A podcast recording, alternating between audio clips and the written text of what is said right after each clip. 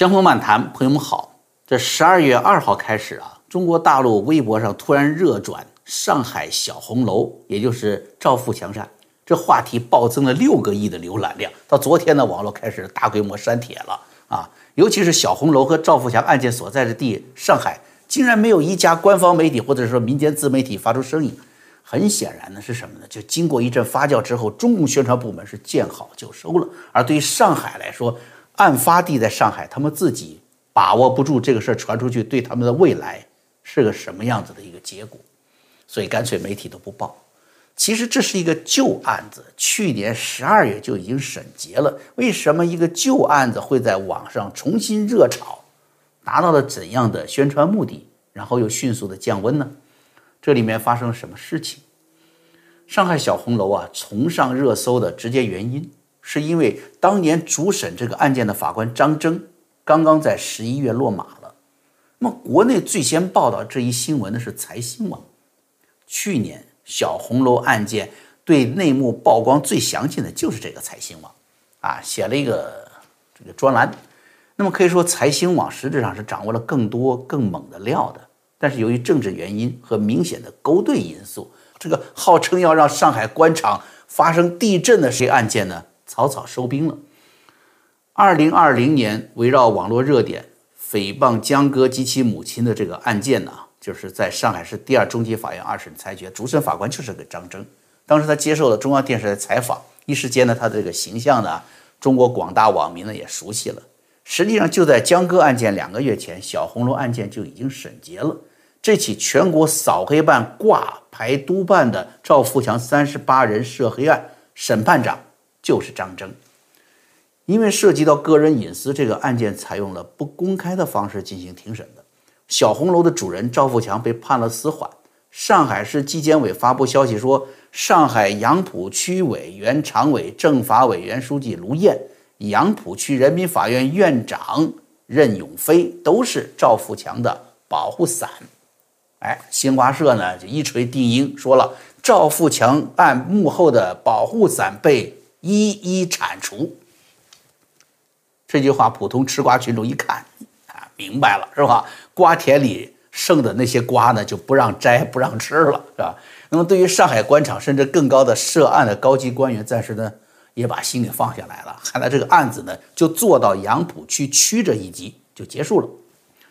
然而这一次网络突然热爆翻炒旧案，很显然，中国的政治形势呢有了新的变化，这个案子有了新的追究、扩大追查的需要了。那么这个变化究竟是什么？这个热炒又是谁在操作的呢？啊，如果网友们细心观察呀，就会发现呢，最早是上海市纪委监委官网十一月一号这天就发布消息说张征落马了。那么这则消息。发出来后是水波不兴啊！你想嘛，有有谁就是看中国热闹、看中共的热闹，跑到这个纪委监察网去天天守着呢？是不是？更想不到这个法国后面还有一个小红楼的故事嘛？那么谁知道呢？刚才说了，财新网本来啊就应该他根据张征落马的这个新动向来爆出新一轮猛料的。毕竟他熟门熟路了嘛，去年的深度报道他做的已经有很多的内幕消息放在那儿了，只不过是按照要求进行了删节，配合北京和上海的讨价还价，是吧？最后跟新华社宣传口径做了个对接，啊，就是所谓啊赵富强后面的保护伞一一铲除了啊，既然是一一铲除了，所以你财新网知道的你不该暴露的人物你不能说了，那么财新网毕竟是知情的，所以十一月三号。财新网第一时间就跟进这一则官方公告，发了新闻。不过他自己呢，只能推荐自己一月份的《财新周刊》的那个深度报道。为什么作为媒体人要放弃跟进猛料的机会呢？不知道大家还有没有印象哈？过去三个月里面，中国新闻业有了新的一个洗牌。大家还记得胡舒立的那个叫什么？猪头不受待见，那个记记记得吧？发出这个明显讽刺习近平的帖子嘛。很显然，他后面的王岐山呢，已经是没有能力替胡舒立撑腰了。胡舒立也已经知道，他要在新一轮的媒体洗白中啊失败了。很快，后来就消息就得到了认证了。财新网从最新的媒体白名单中落榜，从此呢，他的新闻报道不能成为消息源。财新最独特的就是什么？独立深度调查呀。那这个特点都被扼杀了，那就就没有什么意思了吧？这个媒体是吧？所以这一次财新网也不能担纲来完成张真落马与小红龙案件瓜葛和发酵的报道，怎么办呢？细心的网友会发现啊，就这一次网络热潮真正起源于什么？一套小红楼的内部照片 啊，所谓叫有图有真相嘛，是吧？就看到那些华丽粗俗的装修，看着那些套间大床，还有什么套间隔壁是那个豪华宿舍，所以人们就开始进入那种联想当中了，想象那种官商黑之间的交易的想象当中。这样人们才开始躁动起来，这样数亿人才开始浏览相关的细节，啊，回忆去年的这个案子。这些图片呢，拍摄于二零一九年底，照片的提供者是中国经营报，它是等于是当年财新网这个一起做财经报道的同行。但是呢，中国经营报它的背景是什么？它是中科院，是中国社科院办的报纸，它主打方向是企业管理啊、工商报道呀。他根本不擅长对官场和政商黑结合的这种深度报道，他也不能够报，是不是报的？中国社科院不能让他发。但是他的报道显然用的是二零一九年底的详细资料，我们当然会想，那个时候的详细资料只有财新网在做，而财新网的报道不被大家采用了，会不会财新网私下喂料，让他来把事情做大呢？很有可能，是吧？这是我们可以做出的第一个猜测。非常有意思的事儿啊！大家看那个《中国经营报》，它那个措辞，开门见山就说了，赵富强在上海十里洋场成就了一段没有完结的故事。这句话很有深意啊！咱们刚才说了，去年底新华社稿件一锤定音，说赵富强身后的保护伞一一铲除，那么这不就得等于是对新华社的这种结论在颠覆了吗？就等于说这个事儿没完。开始往下查了，现在通过发出小红楼照片，通过对事件来龙去脉的这个分析，对财新网当初的深度报道再重复一下，开启了让人们对这个事件说：“哎呦，好奇，这水到底有多深呐？这个案件还牵扯到谁呢？”就牵扯到就追问，对吧？那么到底牵扯到谁呢？我们可以从张征本人开始分析。这个张征的个人简历当中啊，你会发现他曾经高升到了上海最高法院的，并担任了立案厅厅长这样重要的职位。但是比较反常的是什么呢？就是公开报道说，张征是二零一九年一月再次返回老单位，出任上海市第二中级人民法院的副院长。什么叫返回老单位？就是不重用了。就是等于你在高院没法没法再升迁了嘛，或者你说你升迁想攀附的那条路断掉了。公开简历当中已经查不到他担任高院的那个立案厅厅长职位的这个年份了。我呢经过了很长时间的一番查找啊，不断的找着，他花了半个多小时，我想一定会有，结果找到了上海最高法院当年的一份公示留存，就是说这个干部适不适合担任这个职务，大家有没有举报这么一个公示。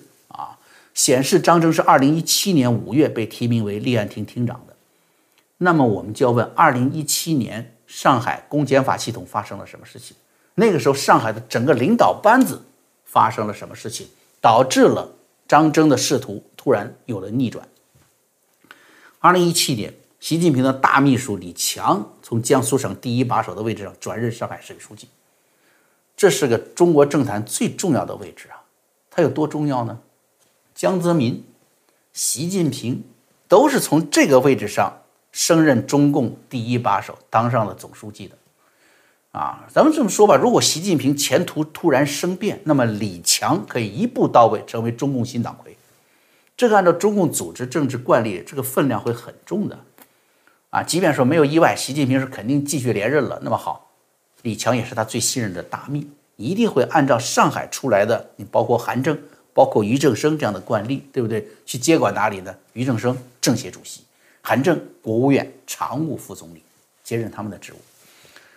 那么李强必须表达出来的就是两条：第一，对习近平的无限忠心；第二，与盘根错节的上海帮打交道、长袖善舞的为官能力。是吧？你你对习近平不忠诚，你当然上不去了，是吧？那你要不善于跟上海帮打交道，没有这种长袖善舞的为官能力，别人讲，那你管理个上海不行，你管理全国肯定就能力差点吧？是不是？所以呢，李强接管上海啊，这个第一把手啊，要有帮手。这个帮手呢，哎，又得要靠上海，也要靠什么？也要不靠上海自己空降部队带过来的亲信。那么在地方官员当中，咱们知道最重要的就是什么？就是政法系统啊。有了刀把子，你才有威权，你才能当地立威。二零一七年，政法系统上海的两位第一把手同时空降空降兵，一个是上海高院院长刘晓云，他是从河南省高院党委副书记位置上调过来的；第二位，上海市检察院院长张本才，北京市检察院院长的位置上调过来的两个空降兵，是吧？啊，当然了，与上海本地成长的张征呢，他们就没有纽带关系了嘛。所以从时间点上一看，张征呢不到两年啊，二零一九年就离开了高院，回到原单位，这就是没有得到重用，没有得到新的上海第一把手李强，还有这个政法委的两大空降兵的头头的重用，这与习近平对上海高层的布局是有关系的。但是啊。咱们也看出张征，他与小红楼这个案发地啊，就上海杨浦区的政法系统干部，至少从表面上来看呢，没有明显的利益关联，所以呢，他才能够去判这个案子，是吧？他得以成为这个中央督察大案的审判长。当然了，咱们知道这个审判结果已经政治化了，所以张征自己也无法控制啊，不是说根据法律来来判的案子，是根据政治要求判的案子。也就成为了这个案件政治运作的见证人，所以这次张征落马，除了中共惯用的什么叫贪腐啦这种借口之外，政治上他涉入太深，知道太多，很有关系。那么这个案件究竟还牵扯了谁？牵扯了哪些方面呢？抓张征会带出谁来呢？啊，我们啊先看这个案件，因为往往这个案件呢会带来很多的疑点，从这个疑点当中，我们就可以分析出来。大家可以理解哈，就是你越无法解释的、故意躲避的问题，那就意味着这方面上海做出这种在这方面做出的审判结果故意隐瞒、故意放水，是不是这个道理 啊？我注意到不少评论都已经在集中在，就是说在这个案件当中被人严重侵害的女性啊，还有这相关细节上了，所以呢这里我就不在这方面重复啊，案情的详详情啊。啊，怎么去举报的？怎么受害的？这些大家可以去看相关报道，还有自媒体评论。我这里呢，就是给大家提供一些不同的思考角度吧，好吧？那么咱们看有哪些疑点啊？第一个，一个中央督办的涉黑势力，但你看整个判决书下来，整个审判结果中，你很难看到它明显的黑组织的运作模式。判决书说赵富强获利九点七亿，哎，人家是房屋租赁业务啊，是不是？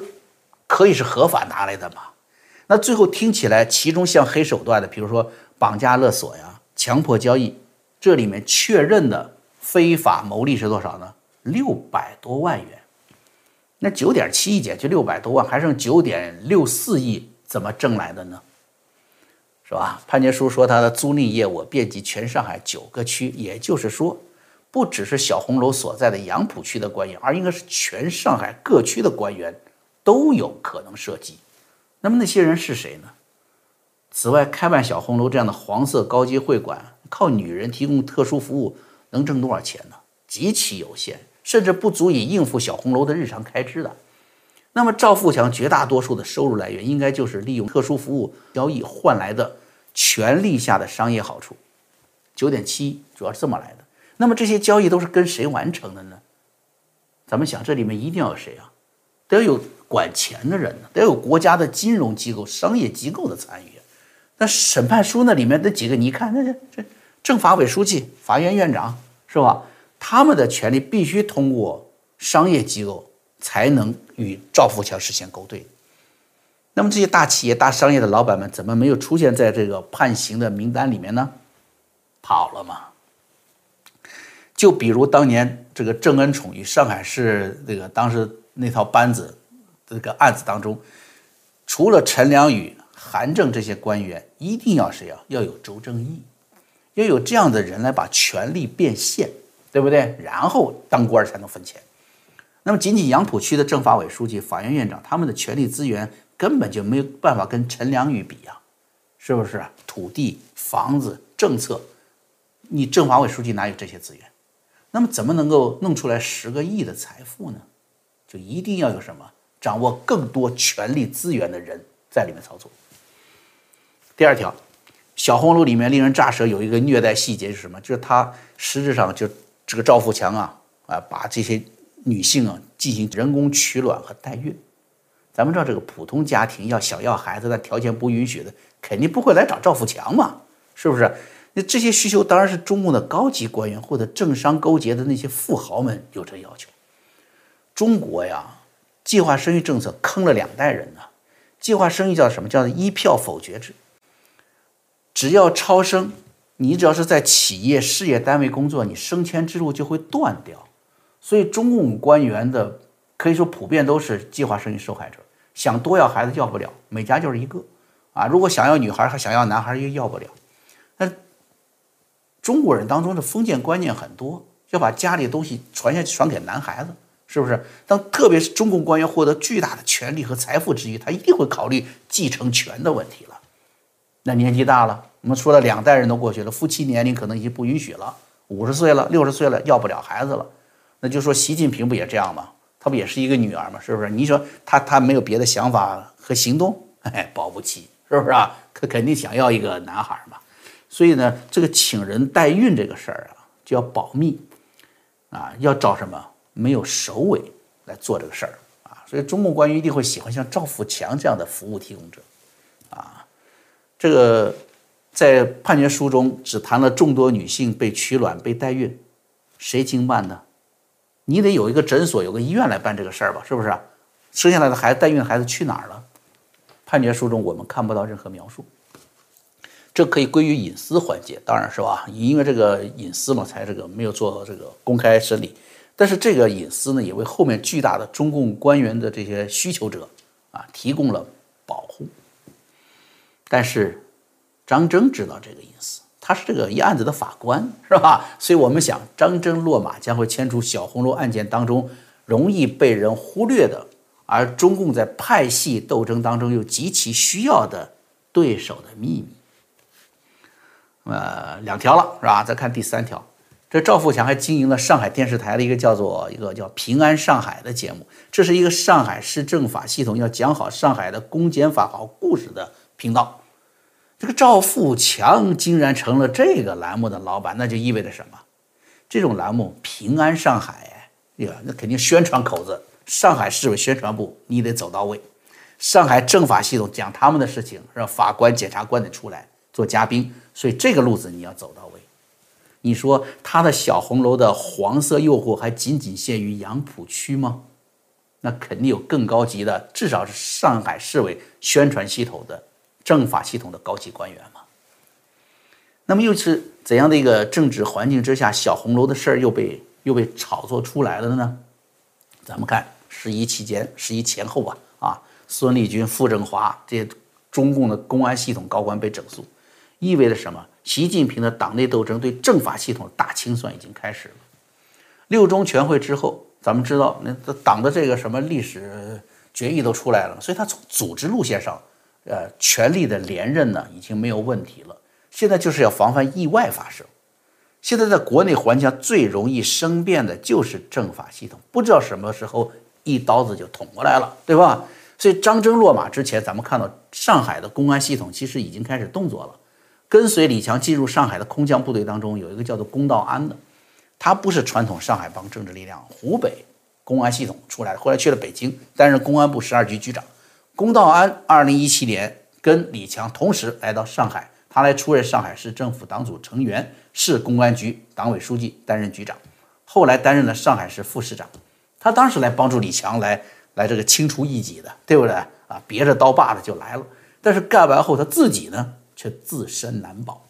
二零二零年八月在任上落马了，今年八月份开始开庭审判。所以呢，这个小红楼案件呢，大举宣扬，有着什么对上海盘根错节的政法势力全面清算的布局。我把话放出来了，你自己摆对位置来站队。是吧？你要继续站在原来的队伍里面，那对不起，我们就要把你清算了。中共就干这个宣传的工作。那么小红楼呢，它就是跟政法系统打交道的呀。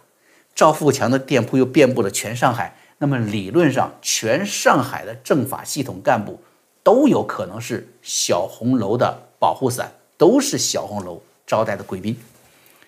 这是一个可以牵一线动全身的案子，所以要热炒，所以要倒回来炒，啊，特别是习近平铲除腐败倒查二十年，这政策一出来，你想二十年前，今年二零二一年，你倒查二十年，二零零一年。正好就是江泽民的侄子吴志明担任上海市公安局长，最后担任上海市政法委书记的时刻，你说习近平会不会算旧账呢？不在乎这个人退休了没有，还有没有权利，而在于他在位的时候培养的盘根错错节的势力。那么旧账算完了还没完呢，朋友们，还有一个人物也值得关注啊！就算咱们这个节目怎么透露一下吧，说一下分析哈啊。就是什么呢？就是上海市委秘书长诸葛宇杰。刚才说了，上海市委书记是什么？有着一步清源一政治惯例，是吧？上海市委书记叭变成总书记。那上海市长像原来的朱镕基呢，也都会上行，一下子当了什么国务院总理。那上海市委秘书长呢？哼，鸡犬升天嘛，是不是？现在习近平最重要的中办主任丁薛祥啊，那就是诸葛宇杰的这个大师兄。他就是上海市委秘书长出身的，你看他现在是不是啊？所以这个上海市委秘书长这个职务出去啊，也是走得非常高。那么诸葛宇杰有个特点，他的仕途从来没有离开过上海。那么他要想冲刺中南海，关键在于什么？那习近平的判断了，是不是？你到底是忠诚的习家军，还是老上海帮的子弟兵？那么，对于从来相信敌人来自堡垒之内、对待同志下手最狠的中共来说，掌握被称作战友的这些人的黑材料最为关键了。今天的战友，明天的敌人。那么，诸葛宇杰的黑材料是什么呢？难道他也与小红楼有关系吗？二零一三年，诸葛宇杰担任杨浦区区长。二零一五年，他担任杨浦区党委书记，而这一段时间正好是赵富强的小红楼经营的风生水起的时候。如果说位于杨浦区政府不到两百米的小红楼他没有去过，那么你走不掉的一点是什么？就那判了刑的他的手下杨浦区政法委书记、杨浦区法院院长，你做书记的，你说你不认识？好。一个炒冷饭的小红楼案件，咱们就分析到这儿了啊。其实呢，在中国大陆这样的红楼啊，过去就有，赖昌星手里就就有一个，是吧？这种政商黑黄结合的，什么什么房子、票子、女子、本子、孩子，大肆勾兑的这种楼，过去有，现在啊，大陆到处都有。在这个全过程民主的社会里，人民。只有被主子奴役的权利，而这种奴役呢，是全过程的。好，我们今天节目就做到这儿了，朋友们，明天再见。